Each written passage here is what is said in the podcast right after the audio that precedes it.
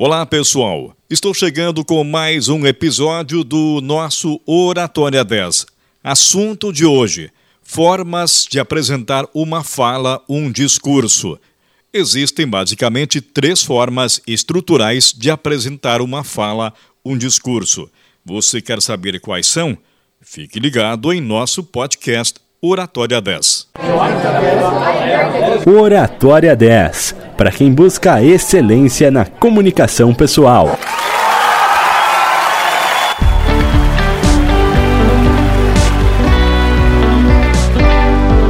Toda vez que você ou alguém apresentar uma fala, seja ela de forma presencial ou online, se usa três formas técnicas e estruturais de apresentação. A primeira delas é você apresentar a sua fala, o seu discurso, de forma lida, ou seja, você escreve ou alguém escreve um discurso, um texto para você e você vai diante da plateia, diante da audiência e apresenta o seu discurso lendo o texto. Esta é uma das fórmulas. A outra forma de você apresentar um discurso é você falar de improviso, mas seguindo um roteiro, por meio de anotações, seja por meio de cartões ou slides no retroprojetor. E a terceira e última fórmula é você apresentar o seu discurso de improviso puro e simples. Ou seja, você não tem nada escrito, não tem nenhum tipo de apoio, você simplesmente fala o que está na sua memória. Essas são as três fórmulas técnicas e estruturais de toda fala em público. E agora eu vou apresentar para você essas três formas técnicas de apresentar a sua fala. E depois você tira as suas próprias conclusões para ver qual das três fórmulas é a melhor para você apresentar a sua fala. Quando você escrever o seu discurso ou alguém o escreve, qualquer texto, seja ele redigido pelo próprio orador ou por uma outra pessoa, poderá ser bem interpretado se forem seguidas algumas das seguintes recomendações. Primeiro, escreva como se você estivesse falando. Coloque as informações mais importantes sempre no início da frase. Para que um texto seja bem interpretado na leitura, ele precisa ser produzido numa linguagem que se aproxima o máximo possível do estilo coloquial. Isto é, devemos escrevê-lo da mesma maneira como se estivéssemos conversando. Ao redigir o discurso, procure produzi-lo numa linguagem que toque rápido os ouvintes. Construa frases sempre na voz ativa. Produza frases simples e utilize um vocabulário com termos que não apresentem dificuldades para leitura, podendo ser compreendidos com rapidez pela plateia. Já vimos como o discurso, a fala, deve ser elaborada para possibilitar a interpretação da mensagem. Agora eu vou apresentar para você, dar as dicas como colocar o seu discurso no papel, de modo a facilitar a leitura diante do seu público. E para isso devemos levar em conta a escolha do papel, a disposição do texto no papel Papéis muito brancos, por exemplo, podem provocar muitos reflexos e atrapalhar a sua visão. Papéis mais opacos são uma boa dica, como o bege, por exemplo. Folhas muito finas também não são indicadas, pois são muito difíceis de manuseio. Os espaços entre as linhas devem ser duplos ou triplos e é recomendado usar somente dois terços superiores da página, isso para facilitar a comunicação visual. Não deixe frases incompletas no final da página, isto para melhorar a visualização. E escolha tipos grandes e bem legíveis. e é bom misturar números com palavras para facilitar a identificação de cifras. E também é interessante você numerar todas as folhas para não ter problemas na localização das páginas e nunca use grampos ou clipes.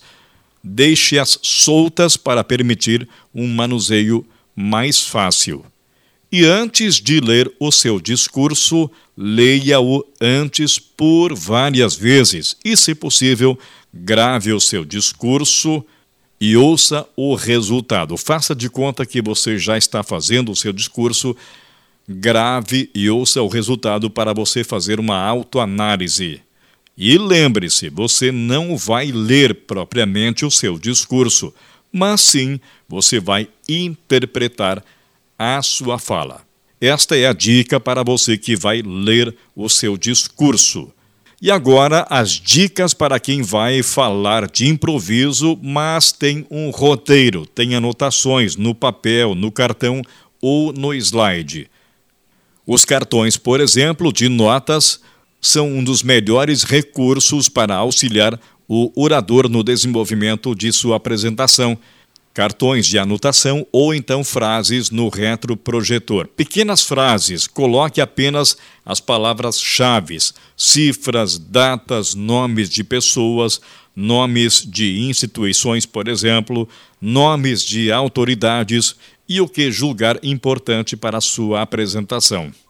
E sempre leia os cartões ou então as frases no slide de maneira discreta mas não tente disfarçar que você está lendo. Você pode mostrar que você está olhando para o cartão ou para o, slide, para o seu slide, mas não tente disfarçar, porque isso vai representar algo muito mecânico. Toda apresentação precisa ser sempre natural, como já falamos em outros episódios.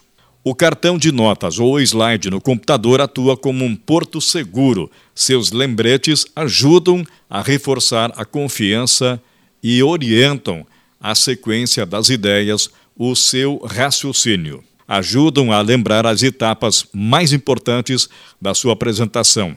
Também proporciona confiança ao próprio orador. É discreto, não distrai a atenção do ouvinte e não acusa o nervosismo do orador.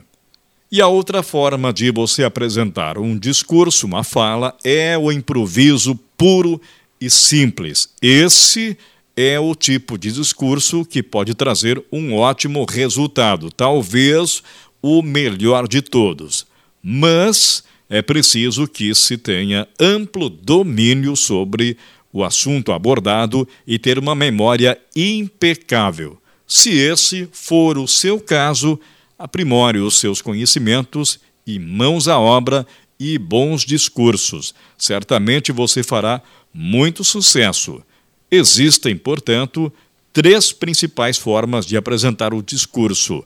Existem, portanto, três formas principais de apresentar uma fala, um discurso. O primeiro é escrever e ler o discurso. A segunda forma é falar de improviso, mas tendo um roteiro por meio de cartões ou no retroprojetor. E o último, de improviso puro e simples. Eu sempre sugiro para os meus alunos, nos meus workshops e cursos, para que se use a segunda fórmula, ou seja, falar de improviso, mas com recurso de anotações em cartões ou no slide no retroprojetor, porque isso permite para que você tenha mais segurança e siga um raciocínio programado e lógico, tendo início, meio e fim. Porque o discurso lido para muitas pessoas que não têm a prática de falar em público torna o discurso muito mecânico, sem naturalidade, e o discurso perde o encanto por parte da plateia. E o último, falar de improviso puro, você corre um grande risco de esquecer algo importante que você queria mencionar pode esquecer nomes de pessoas que você queria mencionar, esquece nome de instituições, esquece cifras e números, e isto pode prejudicar imensamente a sua fala e até mesmo a sua credibilidade. Espero ter colaborado com você que procura aperfeiçoamento na arte da fala e da oratória. Muito obrigado pela atenção e até o próximo episódio.